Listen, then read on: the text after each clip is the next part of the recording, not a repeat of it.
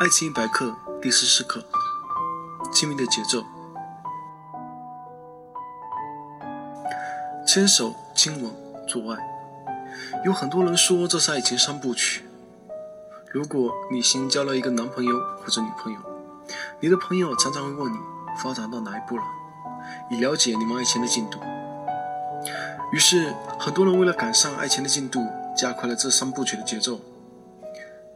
木木在网上认识男朋友三天，见了面四天，就从牵手到做爱一步到位。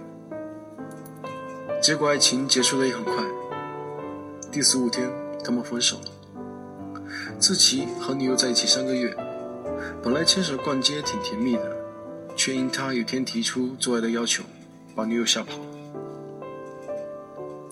当然也有反面的例子。小曼和男友在一起七年，却只是拉拉手、亲亲嘴，一直不肯再进一步发展。朋友们称她为使女，她却觉得找到尊重自己的男友很幸运。可突然有一天，她推开男友家的门，发现男友和一个陌生女人躺在床上。看看，这就是两个常见的亲密节奏絮乱导致的爱情解体。恋人之间有一些行为是亲密的象征，是爱情的表达。如果不是恰到好处的自然流露，就很容易因为人为的提速或者拖延打乱亲密的节奏。让我们来看一看恋爱心理学家调查的最佳亲密节奏：从相遇到牵手的最佳节奏，相处三天到十五天时；从牵手到亲吻的最佳节奏，相处两个月到三个月时。从亲吻到做爱的最佳节奏，相处半年到一年时，请注意，这里说的时间是实际面对面相处的时间。如果你只是认识、网聊、打电话，却没有四目相对的待在一起，这不算相处。请你计算和他确立关系后真正相处在一起的时间总和。要说明一下的是，并非所有不按这个节奏来的爱情都会结束。有的可能只是出现一点波动，必然会修成正果。比如很快发展到做爱阶段的两个人，可能最终还是结婚了。但在这之前，女生有些惶恐不安，因为她发现跟男友 make love 之后，对方似乎没有以前那么在乎自己了。这是可想而知的事。就像你打游戏没有通关，你会废寝忘食的抱着游戏机；一旦通关，或许永远不会再玩这个游戏。我们的心里需要保温，冷了加热点，热了放凉点。爱情也需要节奏，快了跳慢点，慢了跳快点。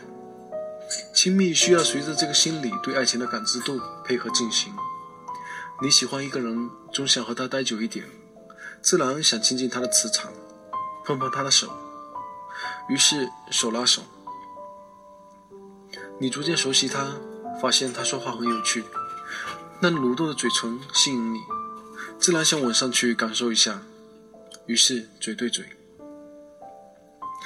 当感情进展到如胶似漆，和他分开就会焦虑，你总想向他表达你更强烈的感情，牵手、亲吻、拥抱、爱抚似乎都不足够时，顺其自然，你就会有生理唤起，想用更进一步的行为表达你的爱。我们的感情都有一个心理目标，牵手时目标是亲吻，亲吻时目标是做爱。好的后面还有更好，会引导我们继续为爱努力。人是很有目标感的动物，有值得奋斗的未来，是最大的动力。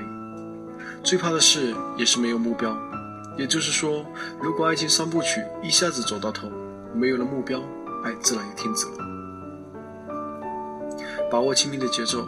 可以让我们的爱总有目标，总在发展。所以有句话忠告说，请尽量延长只是亲吻的时间。当你发现你能给对方的不仅仅限于身体行为，已经可以渗透至心灵的层面，比如安全感、归属感和幸福感，那时你们就可以做爱了。